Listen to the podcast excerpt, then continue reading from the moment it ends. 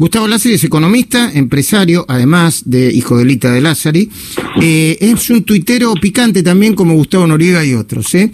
Por ejemplo, escribe, Gustavo Lázari con el bueno, con el, apodo de Lacha, dice, el impuesto a la riqueza que va a aprobar la Cámara de Diputados no es contra los ricos, van contra vos. ¿No me crees? Espera un añito. Empiezan con los tres apellidos, siguen con los de dos y después venís vos. Eh, el impuesto a la riqueza es más obsceno que el diputado salteño, dice Gustavo Lázari. Eh, Gustavo Lázaro sostuvo que Argentina debería quitar 170 impuestos para sacarle la mochila al sector privado, etcétera, etcétera. Bueno, lo llamamos porque Máximo Kirchner se llamó de manera sorpresiva a discutir el impuesto a los grandes patrimonios el martes que viene. Gustavo Lázaro y buen día, Julieta Terrestre, todo el equipo de CNN Radio te saluda. ¿Cómo va? ¿Qué tal, Luis? Gracias por llamar y gracias por el recuerdo, ¿eh? De Lita también. ¿Cómo no? ¿Cómo no? Claro que sí. Eh, gracias por atendernos, al contrario. A ver, ¿por qué vos decís que el impuesto a los grandes patrimonios, primero, no va a ser transitorio y después no sirve para nada? A ver, primero, no va a ser transitorio porque ningún impuesto en Argentina fue transitorio, por más que se haya sido anunciado como transitorio. Segundo, si querés, hacemos, te ocupo medio programa con la historia de cada impuesto y el cuento de la transitoriedad que nos dieron al principio. Todos los impuestos nacen con el chamullo de eh, que son para los ricos, quédate tranquilo que para vos no es. Y es sabemos que es falso. El impuesto a los bienes personales, para que tengas una idea, también era para los ricos. Patrimonios mayores a 300 mil dólares en aquel momento, y hoy lo paga el titular de una cochera aunque no tenga auto. A ver si entendemos. O sea, le, le baja todos. Y tiene una lógica.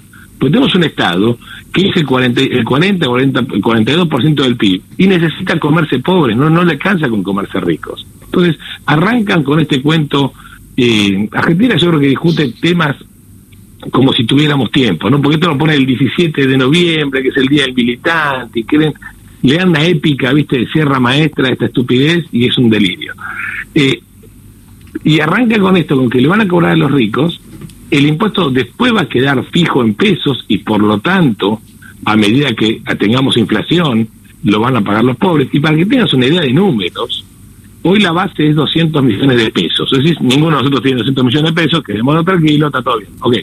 No, no, Máximo Kirchner tiene 200 millones de pesos. Después si lo oculta, no sé, pero los 200 millones de pesos los tiene, sí pero seguro. Ahora, pero el, tema es este: si el dólar recorriera lo mismo que viene recorriendo desde el año 2017 hasta ahora, te puede pasar, en una hiperinflación te pasa en un mes, o sea, no hace falta que te pase 15 años. Eh, el año que viene pagaría este impuesto un dos ambientes en caballito. Entonces, seamos serios con este tema. Esto es un impuesto que hoy le pega a 8 mil, 9 mil, y hay que tener en cuenta una cosa porque entender lo que es el concepto de impuesto. Una cosa es quién lo paga, otra cosa es quién lo sufre. No es lo mismo.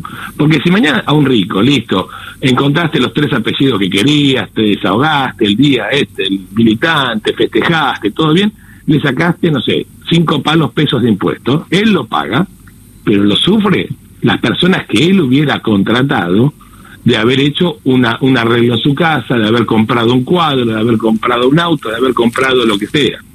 Alguien dejó de gastar, alguien dejó de gastar y se encontró eh, y esa plata se la el Estado. ¿Y quién lo sufrió? El pobre chango que le iba a hacer un servicio a este, este rico. Claro. Porque la, economía es un sistema de vasos comunicantes. No existe el impuesto a un sector sin que el otro lo sufra. Entiendo, entiendo. Le acabas de cortar a alguien. No sé si era un cliente, si, te perdiste un, si te perdiste un negocio, algo, o era un interno, no sé. Bueno. No, disculpa, estoy en la fábrica y no es un negocio. No, es algún lío. Entiendo. Eh, Julieta Terrestre está escuchando a Gustavo Lázari.